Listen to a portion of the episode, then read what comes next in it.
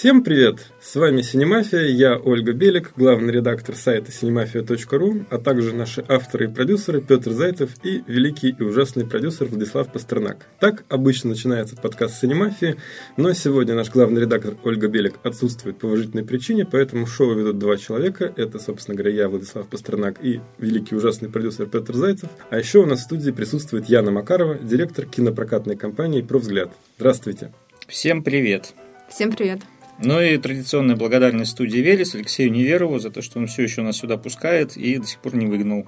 Итак, теперь, когда, так сказать, все точки над «и» расставлены, приступаем к обсуждению новостей недели. Первая и, на наш взгляд, самая ключевая новость. В Голливуде подсчитали количество мужской и женской ноготы на экране. Это сделали исследователи из университета Маунт Сент-Мэрис. Они подсчитали, сколько в процентах э, женщин и мужчин обнажается на киноэкранах. Это э, исследование опубликовала 5 апреля газета «Гардиан».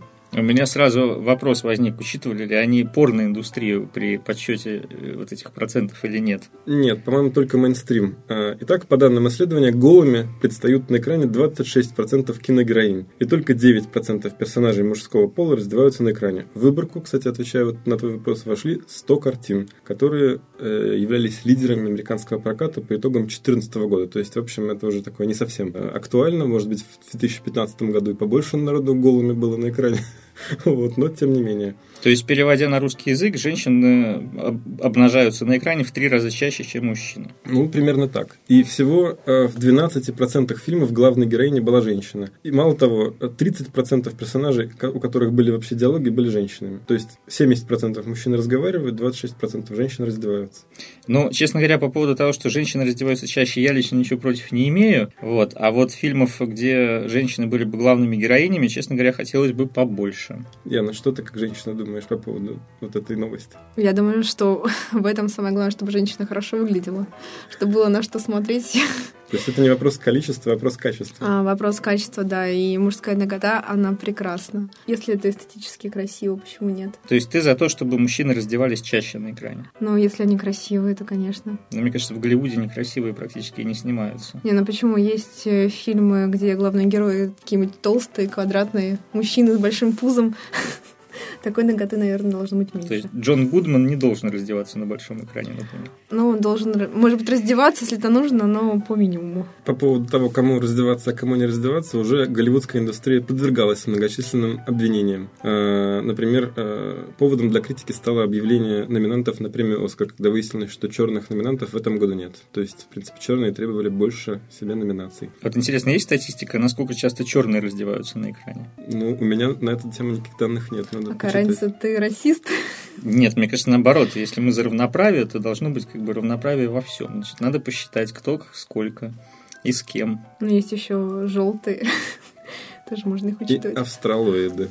А в Китае же, кстати, с этим очень жестко. Они же там вообще все вырезают, что только можно да. и нельзя. Вот сейчас говорят, Алексей Петрухин продул в Китай училку, они потребовали от него вырезать слова «мать твою». Мне кажется, там полфильма надо вырезать, нет? Хорошо. Следующая новость э, посвящается сиквелу «Бегущего по лезвию», который сейчас делает э, Дани Вильнев под руководством Ридли Скотта. И там главная новость такова, что роль сыграет Дэйв Батиста, известный нам по фильму «Стражи Галактики». Кто бы не снимался в «Бегущем по лезвию 2», главное, что фильм снимают, в принципе. И вот я надеюсь, что все-таки Харрисон Форд там появится не в эпизодической роли, а полноценное будет такое у него э, участие в этом проекте. И, кстати, еще одну из женских ролей сыграет роль Робин Райт, это тоже новость недавно пришла. Ну, меня как сексиста и шовиниста это, конечно, очень радует, что есть Робин Райт, наверняка она будет раздеваться в 30% кадров. Вот. Интересно, на самом деле, другое, Батиста же он вообще не актер, по большому счету, он же силач, вот, и то, что у него такая актерская карьера задалась благодаря участию в Страже Галактики, это, видимо, большое спасибо Джеймсу Ганну. Кроме них, в «Бегущем по лезвию 2» снимаются Харрисон Форд, Райан Гослинг, ну и вот уже упомянутый Робин Райт. И кастинг продолжается. Как ты, Яна, думаешь, каковы будут результаты в прокате этой картины? Мне сложно сказать. Мне нужно смотреть трейлер хотя бы или какие-то картовые материалы. Но я ничего об этом не слышала и не могу делать никаких прогнозов.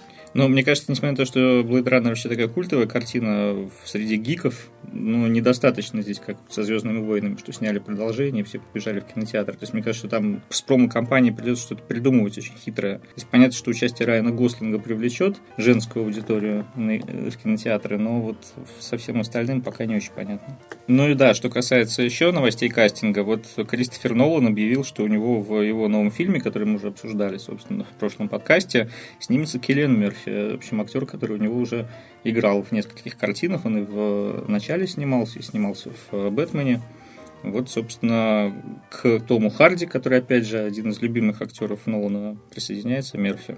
А ранее к нему присоединились Марк Райлэнс, который известен нам благодаря получению Оскара за «Шпионский мост», Кеннет Брана, знаменитый экранизатор шекспировских пьес, и солист группы One Direction Гарри Стайлз. Вот. Но здесь на самом деле более интересна другая новость про композитора Ганса Циммера, который тут выступил, э, скажем так, каминг-аут совершил. Coming away. В общем, Ганс Циммер заявил, что уходит, цитата, из супергеройского бизнеса.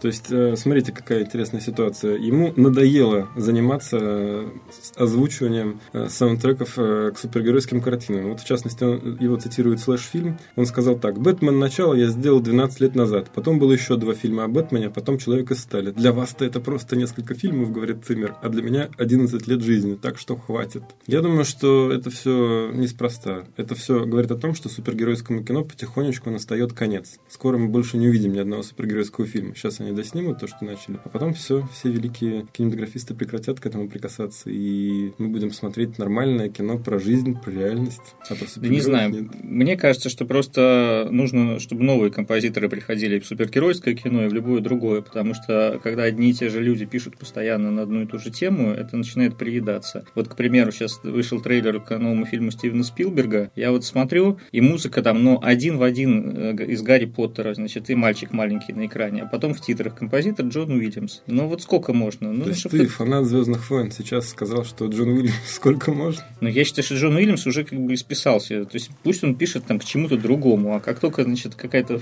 фантастика про маленького мальчика, вот у тебя та же самая музыка узнаваемая. Ну да, но ты знаешь, я думаю, все-таки этому все-таки приходит конец. Вот раньше супергеройское кино таргетировали исключительно подростков, присваивали ему рейтинг PG-13, а теперь раз, Дэдпул, рейтинг R. Теперь Ганс Циммер уходит из этого жанра.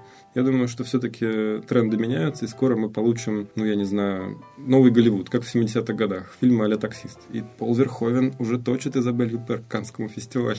Я не знаю, мне кажется, что на самом деле обычному зрителю вообще совершенно все равно, кто пишет музыку. Вот, Яна, ты как человек, который занимается кинопрокатом, как ты считаешь, вообще композитор значит что-то для проката? То есть вот если мы на постере крупно пишем там музыка Ханса Циммера, это как-то вообще может отразиться на том, придут зрители в кинотеатр или нет? А, ну, я думаю, что именно, именно имена а, вряд ли как-то влияют на сборы, но а, есть такая а, штука, плейлисты, трек-листы, да, и они очень хорошо расходятся по социальным сетям, которые являются, так скажем, основным на данный момент э, источником информации для зрителей, и они очень популярны в крупных группах, и если это хороший, качественный саундтрек, э, который будет звучать, запоминаться, то это будет очень хорошо влиять на динамику фильма, на его продвижение. Поэтому очень важно важно, я считаю, больше качества саундтреков, а, чем то, кто их написал. Но, опять-таки, в трейлерах я тоже очень часто видела информацию, что вот такой-то композитор, но мне кажется, это уже указывает тогда, когда особо нечего, и уже пытаются достать любые-любые источники, которые могут привлечь зрителя. Да, яркий пример, например, последний фильм Квентина Тарантино. Уже нечем привлечь зрителя написали. Эннио Марикон.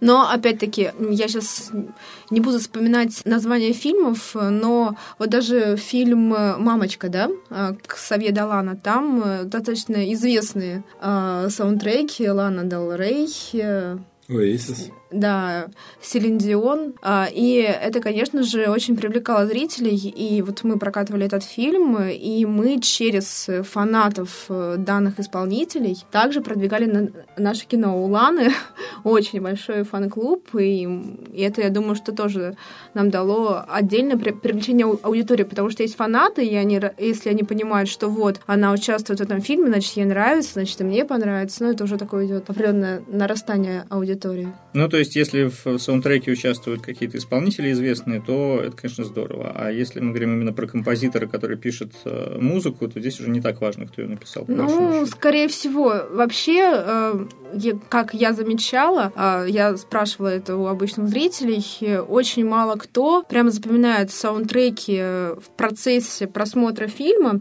Обычно они потом, э, если вот эти ОС, да, видят, слушают и начинают уже вспоминать. То есть очень мало кто акцентирует на это внимание во время просмотра. Обычно это просто все складывается в какую-то единую картину и дальше уже влияет на восприятие. Я думаю, что восприятие киномана, конечно, отличается от восприятия рядового зрителя. Это мы там смотрим, о, Джон Уильямс, о, Джеймс Хорнер. Ну, мне кажется, что на самом деле правильно, что Циммер решил бросить это дело. Дорогу молодым, в общем. Да, и хватит уже, действительно. Он, кстати, не такой уж и композитор он на самом деле больше музыкальный продюсер. Уже известно, что за него всю музыку пишут музыкальные негры. Он сам только буквально там ходит и подпись ставит, как Леонардо да Винчи. Ну, значит, тем более никто ничего не потеряет. Писать будут те же самые люди, просто под другим псевдонимом. А мы тут перейдем к теме ремейков. В Голливуде наконец-то снимают ремейк фильма «Один плюс один», он уже неприкасаемый. Это французская комедия, которая очень... В Голливуде? Кстати, да, которая очень круто прошла как раз в российском прокате. И вот теперь делают американскую версию. Ну, напомним сюжет. Э, прикованный к инвалидному креслу богач, миллионер, нанимает себе в качестве сиделки человека из низов. В том случае это был э, чернокожий иммигрант. Актера звали Амар Си. Э, значит, Вайнштейн Компани Э, естественно, увидев успех сумасшедшей картины во французском прокате, очень быстро приобрела права на прокат, прицепила к нему сценариста, которого зовут Пол Фиг. Смотрю Говорящая книгу, фамилия. вижу фигу.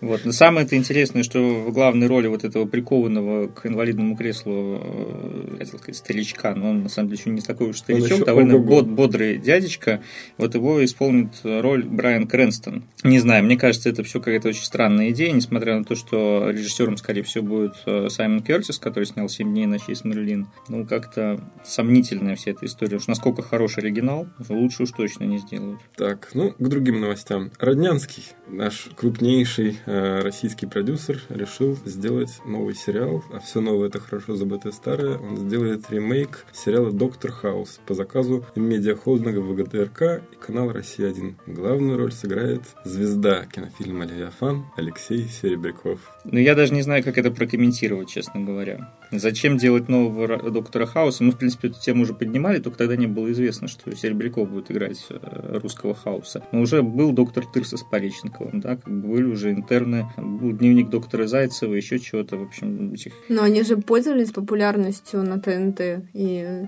я думаю, что тут тоже будет такая же история. Почему нет? Ну, лучше бы что-то свое все-таки написали. Не знаю, мне кажется... Ну, уже перес... проверенное. Мне кажется, хаос уже морально устарел. То есть вот все, кто его хотели, уже давным-давно посмотрели. Я, кто... кстати, еще не посмотрела. А, а кто хотел, уже давно сделал ремейк. Кроме того, я вообще не различаю эти медицинские сериалы. Вот для меня есть только скорая помощь. В общем, как бы хаосом больше, хаосом меньше. Ну и к разговору про э, российские ремейки, еще, значит, канал НТВ тут делает ремейк сериала «Мост» скандинавского. И, соответственно, э, производством занимается компания White Media, которая снимала русскую версию сериала «Родина». Лучше бы она этого не делала. Вот то в русской адаптации, собственно, действие происходит на границе России и Эстонии, и главную роль исполнит Ингеборга Дапкунайте и Михаил Поречников, уже упомянутый нами.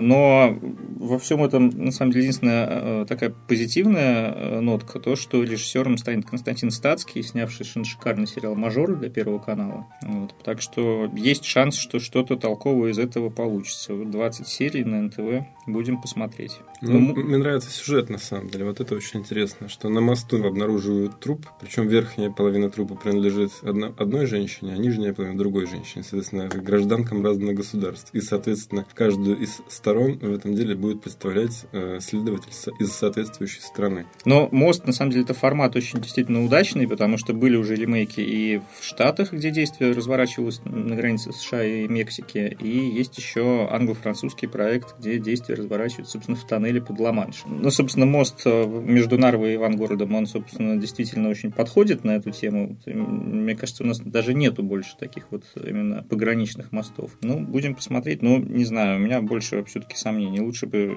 какие-то оригинальные форматы делали. Вот у Статского отличный мажор вышел, да, оригинальный сценарий, оригинальный формат. Ну, это честно скажу, меня тошнит от российских сериалов в целом. И ты их не смотришь. А как же поэтому, измена? Поэтому я их А как же смотрю. измены, Влад? Измены это ТНТ. ТНТ, это русская HBO. Ну, ты посмотрел, кстати, полицейского с Рублевки, про которого мы недавно рассказывали? Да, но это тоже ТНТ. Но с другой стороны, знаешь, все-таки Тимур Вайнштейн, крупнейший наш производитель телесериалов, наверное, отстой не получится у него. Все будет хорошо. Но Родина-то получилась. Да.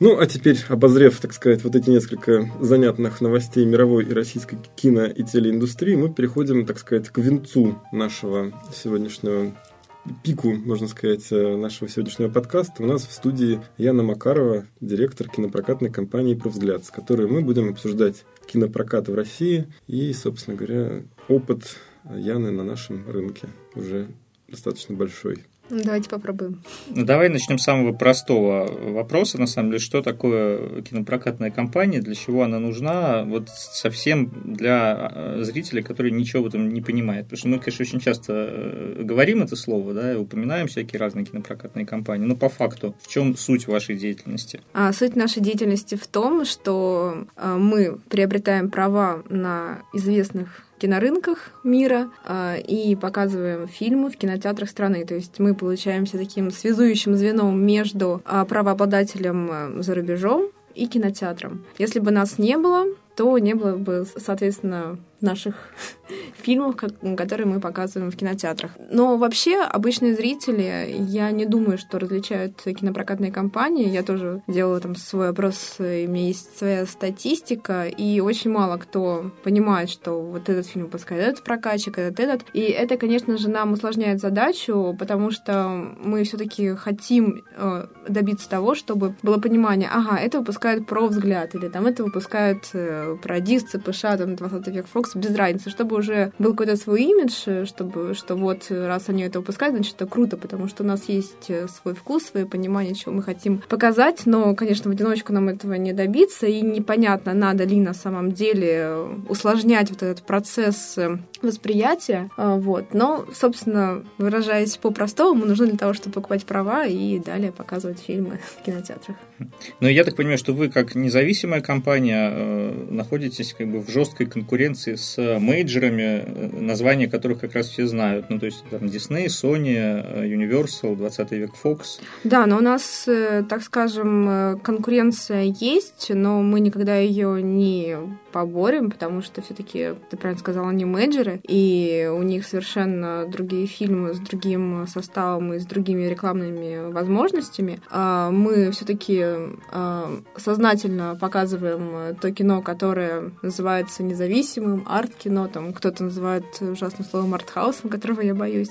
Мне больше нравится слово арт-мейнстрим. Кажется, оно такое приятное и ласковое. И мы с ними не конкурируем, мы существуем, у нас скорее конкуренция происходит с теми компаниями, которые работают в нашем сегменте. Вот, потому что там у нас как раз идет борьба за сеансы. А, мы стараемся не попасть с ними в один уикенд. Вот, это да. Вот с ними у нас есть конкуренция. А много вообще у нас в России именно независимых прокатных компаний? А, я не считала, но мне кажется, около 10, плюс-минус 2. Но очень, очень сейчас много компаний уходит, приходят, переименовываются и следить за этой тенденцией я уже немножко устала. Но в среднем, наверное, компании 10. Ну, в прошлом году, по некоторым данным, которые я буквально на днях читал, было написано, что 15-20 независимых дистрибьюторов обанкротилось или ушло с рынка. А вот про взгляд выстоял.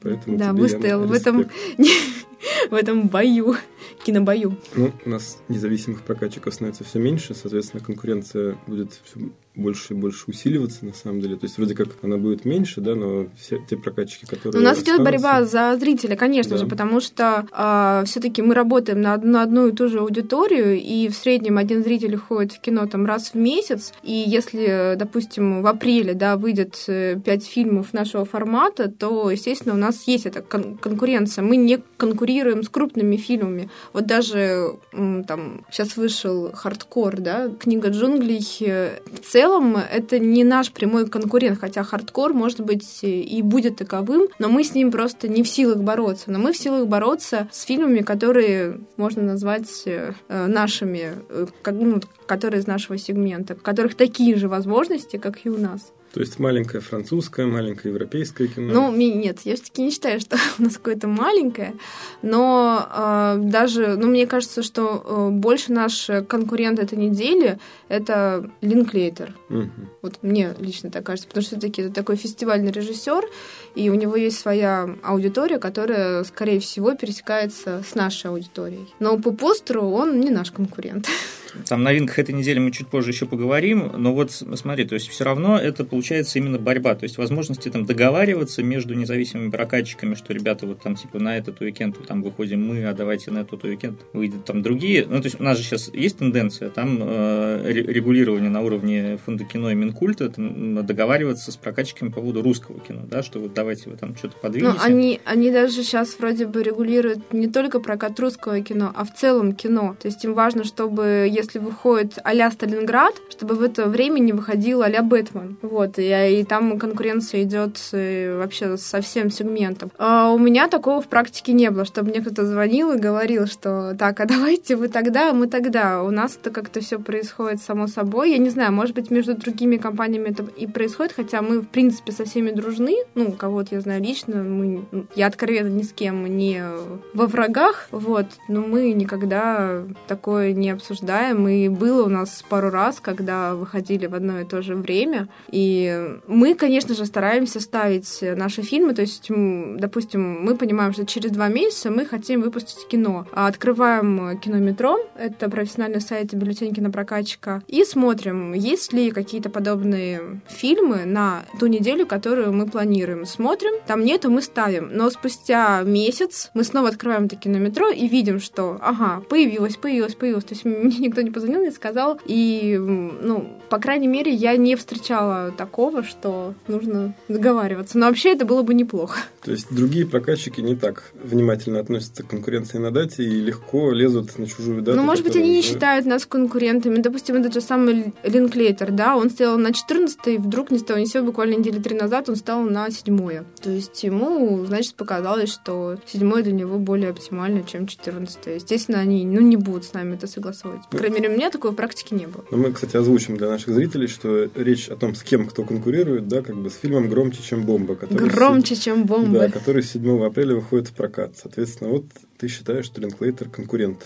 Я считаю конкурент именно э, по режиссеру. По содержанию вряд ли, по крайней мере, по тому, что я видела в трейлере и по постеру. То есть он такой молодежный, он больше с хардкором даже может конкурировать. Ну, по аудитории, лично мне кажется. Но кто ценит Линклейтера как режиссера, кому нравится трилогия и отрочество, тот, э, может быть, и будет думать, куда пойти. На «Громящем бомбы», который был в Каннах, либо на фильм Линклейтера, который вроде там 8 раз да, номинирован на Оскар или сколько. Окей, ну вот а, если говорить про конкуренцию, то я так понимаю, что первый этап конкуренции, он как раз еще не у нас во время проката, а на кинорынках в момент, когда покупается кино. Вот можешь чуть подробнее об этом рассказать? То есть вообще, как, как кино ищется, кто его ищет, кто его покупает, и существует ли ли там какая-то борьба как раз между вот независимыми компаниями за права на тот или иной фильм?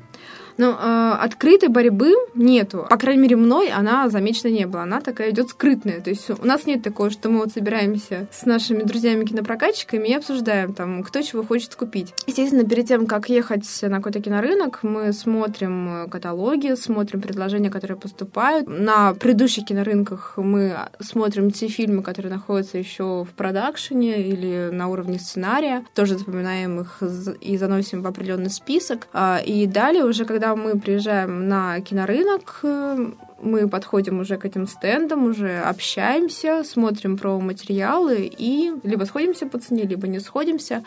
И как раз-таки вот Влад, который сидит по правую руку от меня, также причастен э, к выбору э, фильмов, которые мы выпускаем. Вот фильм «Громче, чем бомбы» был куплен Владом на прошлых Каннах. А, и мы считаем, что это один из лучших фильмов э, прошлых Кан. И ну, мне кажется, это оправдан. Там, конечно, были и другие очень хорошие фильмы, но нам он очень запал в душу. Точнее, Влад он запал, Влад нам рассказал, что какое-то прекрасное кино, мы прониклись и не жалеем об этом. Вот Влад может что-то добавить от себя, как человек, который напрямую взаимодействует с теми людьми, которые продают фильмы. Ну, по поводу того, что ты сказала сейчас про то, что нет открытой конкуренции, я могу сказать, что в моей практике она уже как раз в прошлых Каннах случилась. По нескольким фильмам мне случилось практически в лоб столкнуться с несколькими другими российскими прокатчиками покупателей, которые нацеливались примерно на то же, что и я. Но вы же не обсуждали с ними? Нет, а я имею в виду вот именно открытый, когда вы можете это обсудить. А между собой? Да, между собой. Ну, ну да, ну да, да. Вот я, я говорю именно про это. То есть нет такого, что так, ну подожди, подожди, вот давай я тебе уступлю это, а ты мне уступишь это. Вот именно этого нету. Ну, теоретически это возможно, но Хотелось для, бы. для меня это выглядит скорее как закрытый аукцион, когда по очереди приходит ну, да, покупатель к прокатчику, да. как бы каждый называет свою цену, ему отказывают, говорят там типа повысили, там ладно, там пониже, там мы согласны. Вот, соответственно, ты уходишь через там час возвращаешься, за это время продавец уже успел с другим покупателем поговорить и тебе сообщает, что ты знаешь, да, тот покупатель назначил еще выше, ты готов еще подороже купить? Или говорят, ну да, тот вышел из борьбы, как мы тебе фильм отдаем. Ну да, ну, кстати, бывает еще такая ситуация, когда, допустим, нам называют одну цену, там, к примеру, цена там 50 тысяч евро, и мы понимаем, что эта цена для нас э, большая, называем им свою цену, уходим э, в надежде, что нам перезвонят и скажут, что ладно, хорошо, мы согласны. Но вдруг пришел другой прокатчик и сказал 50, хорошо, и все, и они закрывают сделку. То есть они очень-очень редко кто делает так, но, кстати, делают все равно, но очень редко кто звонит и говорит, знаете, к нам пришел прокатчик другой, сказал, что ему хорошо 50, ну вот если вы не готовы 50, то мы продадим. Но это может быть также и манипуляция. У нас были такие случаи, когда нам звонили и говорили, ну что, ну что, э, у нас уже тут стоит очередь, и если вы не готовы покупать за 50, мы тогда продаем. И потом оказывается, что на самом деле они никому этот фильм не продавали, просто чисто воды манипуляция. Но бывало у меня и так, что когда звонили, говорили, что приходите, будем торговаться, там на самом деле были люди, которые были готовы покупать, и мы уже думали. То есть не зря все это называется кинорынком? То есть, да, по, рынок, по рынок сути... в чистом виде. Да, рынок, да, марк. Как на базаре. Да. Все равно, что картошку покупать. Так, да. а я правильно понимаю, что решение о покупке фильма может приниматься даже там, до его просмотра, то есть на уровне сценария? Да, да, конечно, и там совершенно другая цена. Обычно она ниже, потому что покупается кот в мешке. А, даже сами сейлзы не знают, что они продают. Э, мы, допустим, купили «Так, замок в Италии». Это фильм, который был э, два года назад в Каннах с Луи Гарелем и Валерией Бруни Тедески. А, нам просто показали промо-рил, э, мы его купили, и нам сказали, что это прям такая залихватская комедия, ха-ха-ха, хи-хи-хи. Но на выходе это оказалось больше драмой. Я не могу сказать, что мы были как бы рада, что мы это приобрели, потому что мы хотели другой жанр. Фильм нам все равно понравился, но мы покупали другой жанр. А в итоге это оказалось драмой. И если бы нам этот фильм показали и сказали бы, ну что, будете вы брать или нет, мы бы скорее подумали, потому что, ну, были другие фильмы, на которые мы были нацелены. Но, с другой стороны, иногда такой кот в мешке более-менее все равно прогнозируем. Вот, например, тот фильм, который нам с тобой, к сожалению, не удалось ухватить в прошлом году, это новый фильм Ксавье Далана. А, значит, Но тут мы уже есть, сценарий, да. если помнишь, и мы уже примерно, мы уже знали, кто будет в ролях, мы уже знали, что режиссер Ксавье Далан. Ну, тут да, да, то есть если говорить о каких-то культовых фигурах, как Ксавье Далан, Талан, который все-таки очень популярен, у которого уже заведомо есть своя фанатская аудитория, и, и минимум там человек 20 тысяч уже точно придет, э, каким бы плохим или хорошим фильмом это не было. Там и Кассель, э, Котияр, да, там всякие другие прекрасные актеры. Да, э, уже, уже фильм заведомо может получить хорошую кассу, но тут будет уже стоять речь, будет ли хороший сарафан или его не будет. Но а, уже можно определить какой-то минимум, который фильм соберет. Сарафан это термин, который употребляют прокатчики для обозначение такого эффекта, как сарафанное радио, когда просто народная молва разносит информацию. Да, очень часто бывает такое, что э, фильм выходит в прокат, и даже сам прокатчик не ожидает, что будет такой грандиозный успех. Просто люди настолько бурно реагируют, что они начинают советовать, советовать, советовать, и, и этот сарафан работает лучше, чем э, баннеры на улице. Ну, сейчас для кино в России это, конечно, не просто, потому что высокая конкуренция. Фильм работает, как правило, один, но два уикенда максимум. Да, вот тут я еще хочу заметить, да, что очень непросто с кинотеатрами, потому что если первый уикенд э, провальный, то просто не дают второй уикенд. Либо его дают, но уже совершенно с другими сеансами, которые плохие по времени. И то есть, если на второй э, пошел уикенд вот этот же сарафан, уже не остается сеансов, и уже вроде бы как человек хочет посмотреть, но у него практически нет залов с хорошим временем. И тут да, то есть мы вынуждены а, делать так, чтобы с первой недели фильм выстрелил, потому что если нет, то, к сожалению, канет в лет. Ну и здесь, соответственно, э, очень важен, получается, маркетинг на нашем рынке. И вот здесь можешь немножко рассказать, насколько вы э, привязаны к тому, что делают э, прокатчики в других странах, что делают правообладатели, или вы вольны сами там, выбирать названия, рисовать постеры, монтировать трейлеры и решать, как это кино продавать? А, тут тоже все очень зависит от сейлзов. Э, бывает так, что сейлзу, по большому счету, ну, правообладатель сейлзу, а, без разницы, что будет с фильмом. Ну как, мы высылаем, они окей, окей, окей, то есть вообще никаких комментариев нету. А бывает, когда все согласуется, допустим, когда мы выпускали фильм «Ксавье Далана», мы согласовывали все с Ксавье Даланом.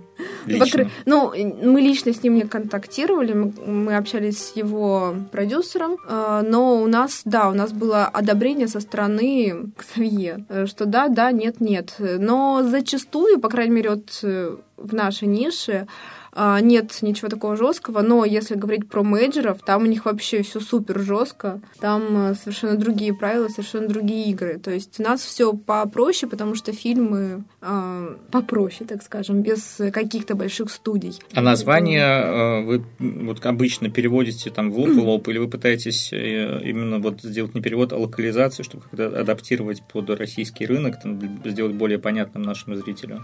А, бывает по-разному. А, но у нас, лично у нас, обычно название совпадает с э, тем названием, которое оригинальное. А мы выпускали фильм «Джеки в царстве женщин» э, год назад, и мы думали, как его назвать. У нас были большие сомнения. У нас даже было такое название «Парень на выданье», то есть совершенно изменить подачу фильма, работать на такую более обширную аудиторию. И мы что сделали? У нас есть достаточно, ну, наша группа ВКонтакте, а, мы сделали опрос а, и написали шесть разных названий. У нас еще были сомнения по поводу Джеки или Джек в «Царстве женщин», в «Стране женщин». Ну, в общем, много вот таких всяких вариаций. И в итоге наши зрители, они проголосовали за оригинальное название. И я вообще часто встречала такой момент, что зрителю больше нравится, когда э, локализованное название совпадает с оригинальным. Когда оно не совпадает, обычно начинаются какие-то трения и нападки на прокатчика, что вот испортили. Но тут я добавлю, что, например, иногда не получается уже физически придумать какое-то свое локализованное название, просто потому что фильм выходит, допустим, на фестивале, там, условно, в мае, пресса начинает о нем писать, пресса сама переводит ну, да. название за тебя, и к тому моменту, когда ты готов выпускать фильм там, в ноябре, через полгода после премьеры, фильм уже известен под тем названием, которое придумали журналисты, и ты с этим ничего не можешь сделать, даже если ну, хочешь. Ну, с этим на самом деле можно сделать, если это, так скажем, э, если не так много СМИ об этом написало, в принципе, они могут написать об этом заново. Я вспомнила, у нас был такой фильм, который назывался а, «Амблин», то есть, ну, это имя женщины, но мы его назвали «Я стану лучше». То есть совершенно другое название, мы тоже долго на нем думали, просто «Амблин» — это имя, которое известно во Франции, но совершенно неизвестно в России. Если называть его «Амблин», да, то просто «блин», ну, совершенно не звучит. Ну да, и у меня, поэтому... например, у меня, например, она ассоциируется больше с компанией Стивена Спилберга Эмблин Entertainment. А, ну, ну, ну, таки нужно ассоциация, да. И поэтому мы ломали голову вообще. Или было у нас Oh White Lies, тоже Oh White Lies, да, и мы назвали ложь во спасение, но тоже э, у нас были там разные-разные варианты, в итоге мы остановились на этом. А, но, опять-таки, я говорю, что зрителю, вот чтобы меньше было всяких таких нападок, больше нравится, когда это совпадает с оригинальной. Особенно продвинутому зрителю, потому да, что да, наши да. зрители, конечно... Ну, а наши зрители продвинутые все-таки, да. Ну да, потому что когда выходит очередная какая-нибудь братва в Вегасе и что-то в таком духе, это, конечно, полный трэш. Ну, это же все тоже не просто так. Это все на уровне психологии, то человек приходит и понимает, что он... То есть тут уже как это все работает? Что реклама полугодовой давности, она начинает срабатывать вот именно сейчас, потому что он уже слышал, что что-то уже было в Вегасе, и уже какая-то такая лояльная реакция идет. Наоборот. То есть тут очень тонкая психологическая работа. И мы тоже, ну, когда вот думаем над названием, если там хотим его менять, мы тоже э, думаем об откликах с предыдущих фильмов, потому что они могут иметь очень хороший фидбэк. Кстати, вот у меня э, был такой случай, э, я помогала с выпуском фильма «Спасение» Ивана Врыпаева, и год назад до «Спасения» выходил еще один фильм «Спасение», какой-то немецкий, и я пыталась поставить фильм «Спасение» в кинотеатр «Соловей», очень хороший кинотеатр в Москве, э, и директор кинотеатра мне сказал, знаете, вот год назад у нас с треском провалился фильм «Спасение» немецкий, и я думаю, что, этот, что раз вы назвали «Спасение», и он тоже провалится. И в итоге фильм не взял, хотя фильм для себя собрал очень хорошо, там порядка 60-70 тысяч на копию, но вот э, у меня даже не получилось поставить в кинотеатр именно из-за названия, потому что вот у него ассоциировалось с тем, с тем «Спасением». В общем, все непросто. А вообще, в принципе, вот э, там, на, на твой личный взгляд, вот работа там, именно к э, кинопрокатной компании в России, это там тяжелый труд или это может быть все-таки какая-то такая вот работа мечты. Многие считают же, что кино это такая романтика, так здорово, прикольно, там на кинорынке ездить, в Каннах тусить. Там. Ну, во-первых, у нас есть разделение обязанностей, то есть не то, что все наши сотрудники ездят на кинорынке, а, но в целом э, у нас процесс это все повторяющиеся, то есть э, мы хоть и стараемся, конечно же, выпускать каждый фильм с новыми силами, с новым дыханием, э, придумать какие-то новые маркетинговые ходы, но в целом процесс, он повторяет предыдущий процесс. И я не могу сказать, что это какая-то работа прям мечты, но она вдохновляет. Она вдохновляет впечатляет, потому что э, мы все-таки можем влиять на то, что покажут кинотеатры, и, соответственно, влиять на репертуар, влиять на культурный образ э, жизни. Возможно, что если бы какие-то фильмы мы не купили, их бы не показали в России. То есть тут э, уже, может быть, какой-то вопрос тщеславия стоит. Кстати, то же самое Джеки в «Царстве женщин», с кем я да, из показчиков не, не говорил, бы. никто в нее не верил, и все удивляются, что она хорошо собрала. Ну да, да, да. И ну, я не могу сказать, что это прям тот фильм, который стоило всем смотреть, но он очень хорошо поднимает настроение, обсуждения, и все-таки там подняты очень интересно вопросы феминизма, а, которые не так часто на наших э, российских экранах поднимаются именно в кино. Да, и вот в этом плане это очень радует, то, что мы можем влиять на культурное, на культурное пространство да, и составляющее.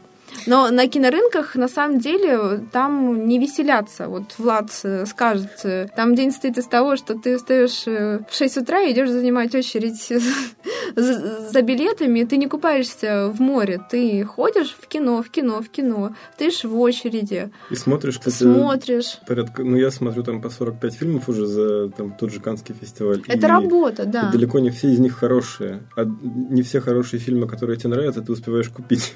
Ну да, то есть это, это, это все-таки труд, и нужно не ошибиться, потому что сейчас, если, если там года 3-4 назад еще можно было позволить себе ошибиться, то сейчас с нашим курсом евро, к сожалению, ошибки могут э, приобрести последствия закрытия кинопрокатной компании. К сожалению, так. Хотя у нас еще есть же права не только для кинотеатров, еще для ТВ, интернета, которые как-то тоже можно расходовать, потому что у нас в среднем мы, мы приобретаем права на 8-10 лет. То есть, если мы что-то не заработали в кино, мы стараемся как-то это все прокрутить в дальнейшем, но в любом случае сейчас ошибки, они могут быть смертельными для компании, к сожалению, так. Ну, хорошо. В общем, желаем вам всяческой удачи в кинопрокате и, собственно, давайте наконец-то перейдем к новинкам этой недели и начнем, собственно, с фильма «Громче, чем бомбы», который выпускает кинопрокатная компания «Про взгляд». Владислав, расскажи нам еще раз вкратце про это кино.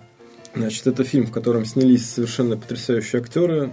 Изабель Юпер, Гэбриэл Бирн. Изабель Юпер – двукратная э, обладательница Европейской кинопремии. Гэбриэл Бирн – обладатель Золотого глобуса. Джесси Айсберг – номинант премии «Оскар» за социальную сеть Дэвида Финчера. Там снялась э, Эми Райан, которая номинировалась на «Оскар» в 2009 году. Там молодой актер Дэвин Друид. Там есть Рэйчел Броснахан, которая известна по «Карточному домику». То есть это потрясающее созвездие абсолютно современных, актуальных актеров из э, Европы и США. И этот фильм участвовал в главном конкурсе Каннского фестиваля фестиваля прошлого года номинировался на «Золотую пальмовую ветвь», а снял его режиссер со звучным именем Иоаким Триер. Это дальний родственник э, известного другого режиссера Ларса фон Триера. Вот. И в этом фильме рассказывается история женщины, которая была знаменитым военным фотографом, но она, к сожалению, погибает, причем не на задании, не где-то в горячей точке, она погибает в обычной автокатастрофе, и спустя несколько лет после ее смерти ее осиротевшая семья, муж и двое сыновей, взрослый и подросток, вновь, так сказать, собираются вместе, потому что семья распадается потихонечку, они собираются,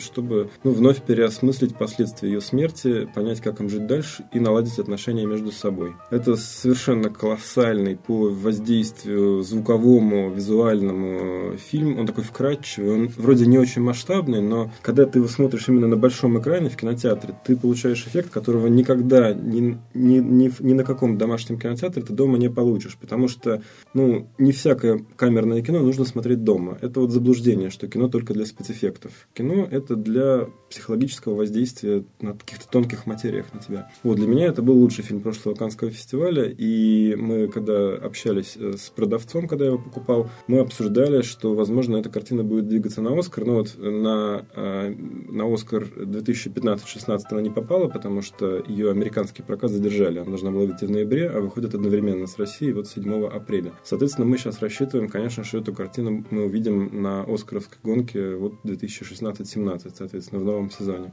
И еще мне хочется добавить такое предложение, что этот фильм тихий во время просмотра и громкий после. Да. Там нет никаких надрывов, там нет истерик, там нет криков. Э, все идет очень плавно, равномерно. Но после просмотра э, внутри все бушует и взрывается. Это правда. И действительно, это колоссальная совершенно звукорежиссура на тончайших нюансах. Она прям вот как-то в подсознание попадает, и ты сидишь, слушаешь этот мягкий-мягкий бас, который срабатывает время от времени, музыку, саундтрек. Операторская работа феноменальная абсолютно.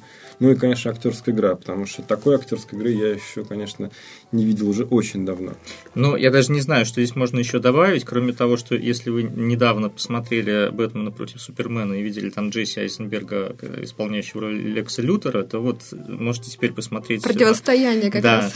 на Джесси в «Громче, чем бомбы». Причем э, картины снимались одновременно, и это очень интересный факт, что Айзенберг буквально бегал там с одной площадки на другую, и над обеими ролями работал параллельно. Но при этом они настолько разные и э, ну, колоссально отличия. То есть вот если кто-то еще не верит там, Эйзенберга как в крутого актера, то вот здесь можно увидеть его диапазон, насколько силен. Знаешь, к тому моменту я, по-моему, уже видел его в фильме «Ультраамериканцы» с Кристин Стюарт. И, в общем, вот если взять его роль в социальной сети, взять его роль в «Бэтмене против Супермена» и взять его роль в «Ультраамериканцах», это, конечно, феноменально. Ну, окей, здесь у нас все вроде как, мне кажется, понятно, пропускать нельзя, в кино идем обязательно. Но если что-то еще хочется посмотреть, давайте вкратце сейчас пробежимся, что у нас остается. У нас есть «Хардкор», который Яна уже упоминала. Это фильм Ильи Найшулера, снятый полностью от первого лица.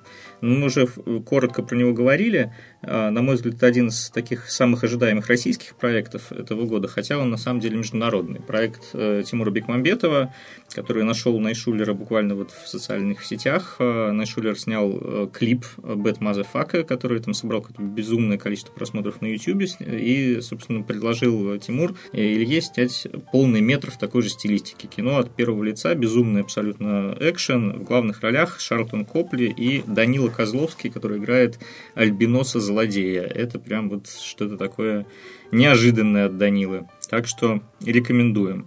Ну и третья громкая новинка этой недели – это книга джунглей от Диснея. Мы, собственно, с Владиславом буквально вчера ее посмотрели. И э, ну, мне безумно кино понравилось. Это э, совершенно фантастическая какая-то реализация в том плане, что все животные там нарисованы, их там очень много, но ты когда смотришь, ты не понимаешь, что они нарисованы, как будто ты смотришь там, Animal Planet. То есть э, то, что было сделано там в жизни Пи только с одним тигром, здесь сделано со всеми зверями из джунглей. И есть только один живой мальчик, который, собственно, играл все это на зеленом экране. Как, как это было сделано, колоссально. Режиссер Джон Фавро, который снял два первых «Железных человека». Знаешь, если говорить о том, что в этом фильме удивляет, то меня скорее удивляют не спецэффекты, потому что, в общем, мы уже понимаем, что при наличии ресурсов и творческих, технических и тех возможностей, которые есть в Голливуде, в общем, уже можно много чего добиться. Но меня больше всего удивила именно игра этого мальчика, потому что играть... Я не понимаю, с кем он взаимодействовал в кадре, потому что все в кадре виртуально, но он сыграл очень достоверно, потому что это не профессиональный актер, это совершенно маленький ребенок. Вот как это сделано, я не понимаю. Все остальное мне, в общем,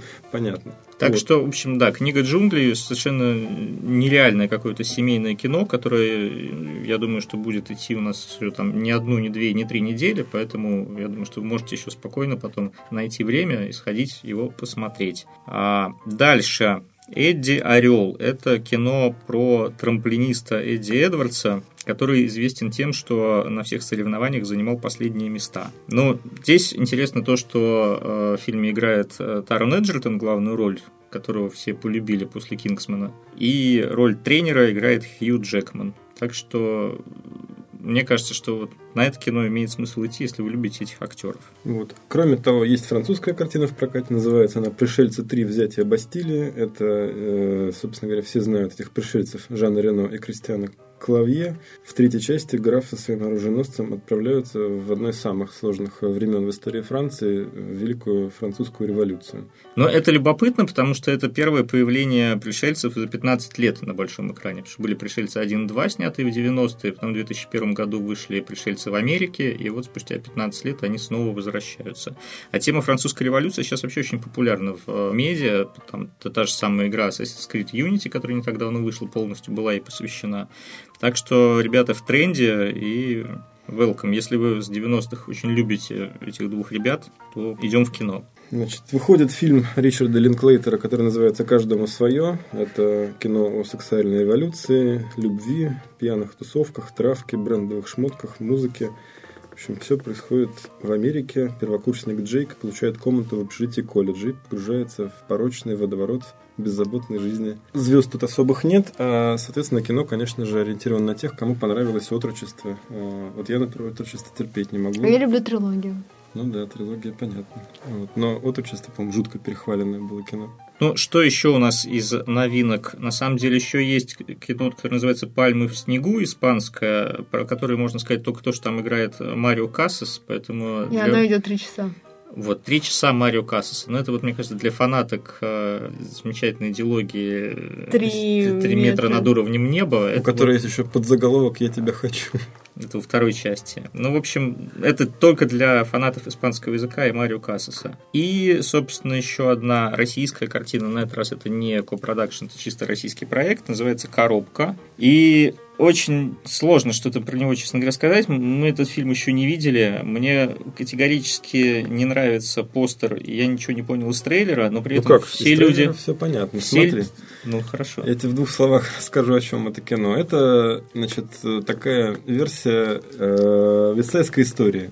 Только она происходит в панельных многоэтажках. Э, значит, какой-то там Москвы или Подмосковья, не знаю, когда сталкиваются, значит, гопники русские с гопниками кавказскими и не могут между собой поделить э, поле, ну, площадку для спортивных игр. И решают выяснить этот конфликт только не путем песен и танцев, как в вестсайдской истории, а путем спортивных соревнований. То есть, в принципе, ближайший аналог это скорее около футбола. Вот. Ну, мы все видели этот плакат с какими-то абсолютно дебильными рожами, вот, но трейлер неплохой, и я, конечно, все-таки в русское кино верю, его делали не самые последние люди. Его делала продюсер Елена Гликман, которая сняла Питер ФМ, редактор Анна Гудкова, тоже, в общем, человек, мягко говоря, не последний в киноиндустрии. Ну, между прочим, этот фильм э, участвовал в питчинге Кинотавра, ну, как, собственно, практически все фильмы Гликман там так или иначе участвовали, побеждали. Но, что интересно, все люди, которые вы уже успели посмотреть в Москве, наши коллеги, все в восторгах и говорят, что это прям вот очень хорошее русское кино, и я такие позитивные отзывы последний раз слышал после 14+. Поэтому... Там даже, видимо, для этой же самой аудитории. Ну, видимо, да. Поэтому, мне кажется, не надо верить ужасному постеру, который больше напоминает какой-то чудовищный сериал на каком-то странном канале. А да, сходите, посмотрите. Но сначала она громче, чем бомба. Что ж, друзья, на этом мы, наверное, сегодня будем заканчивать. Ольга Белик к нам вернется уже в следующем выпуске, я надеюсь. Вот, спасибо студии Велес, спасибо Леше Неверову, спасибо великому и ужасному продюсеру Владиславу Пастернаку. Спасибо прекрасной и талантливой прокатчице Яне Макаровой. Спасибо Петру Зайцеву. Вот, с вами был кинопоказ «Синемафия». Слушайте нас, лайкайте, пишите комментарии, отзывы. Мы остаемся с вами. Всем пока. Пока. Бай.